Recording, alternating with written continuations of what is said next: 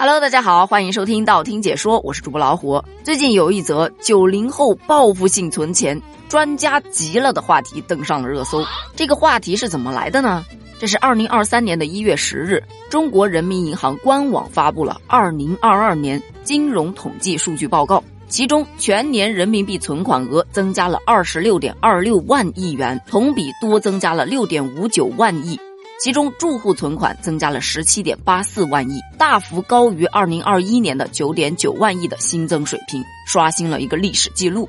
与此同时，有一个研究所提交了一份报告，报告显示，二零二二年在全国两千两百名四十岁以下的人中，九零后这一职场主力军每个月有存钱习惯的比例是最大的，占到了百分之四十一点七，而九五后他也达到了百分之四十点六，在存钱的比例上。九零后依然是所有年龄层中占据上风的，有三成的人表示每个月会把收入的百分之五十都存起来。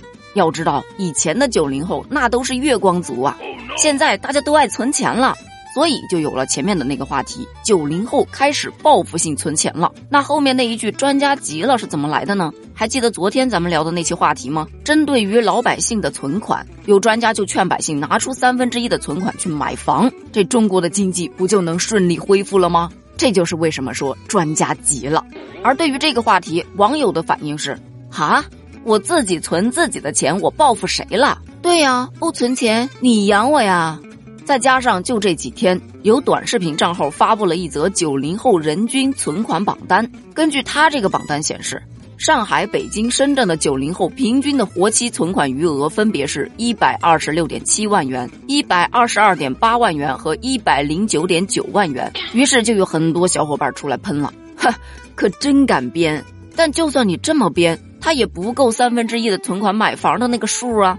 我就想知道这数据是谁出的。把我的那份钱赶紧给我啊！这差着一百来万呢，笑死！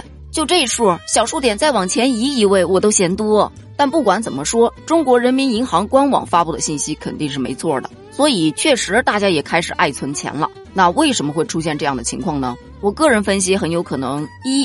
是因为疫情给大家带来了很多的思考，那段时间停工停学，让未来充满了不确定性，所以大家会去想着要存一点钱，给自己一点底气，不至于遇到突发情况在那儿干着急。其二，现在的年轻人大多他们的思想都很独立，要想摆脱父母对自己生活的干扰，那么经济独立就特别的重要，所以他们急需要去存钱，让自己的生活自己说了算。其三，现在很多的年轻人对自己的未来是有规划的，说白了就是他们生活的目标很明确，他知道在哪儿该省省，在哪儿该花花，不再盲目的消费了。而第四点就是，大环境使然呐，以前动不动就来一场说走就走的旅行，但去年你想走走不了，以前是想吃啥就吃啥，我打个车去我也要吃到。但后来想吃就吃，变成了吃不到，所以这种属于被动省下来的。可能到后来省着省着，一看哟，省下来这么多钱呢，嗯，这感觉不错，接着存。除此之外，他们还有什么存钱的方式呢？比方说消费的时候精打细算，吃个外卖那都得各种优惠券叠加。买东西什么不包邮不买了。他们购物呢也更注重性价比了，以前是货比三家，现在。货比好多个平台，哪个平台最划算就去哪儿买，只买对的，绝不买贵的。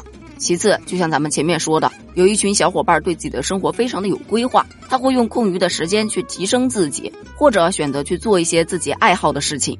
慢慢的，这兼职不就发展起来了吗？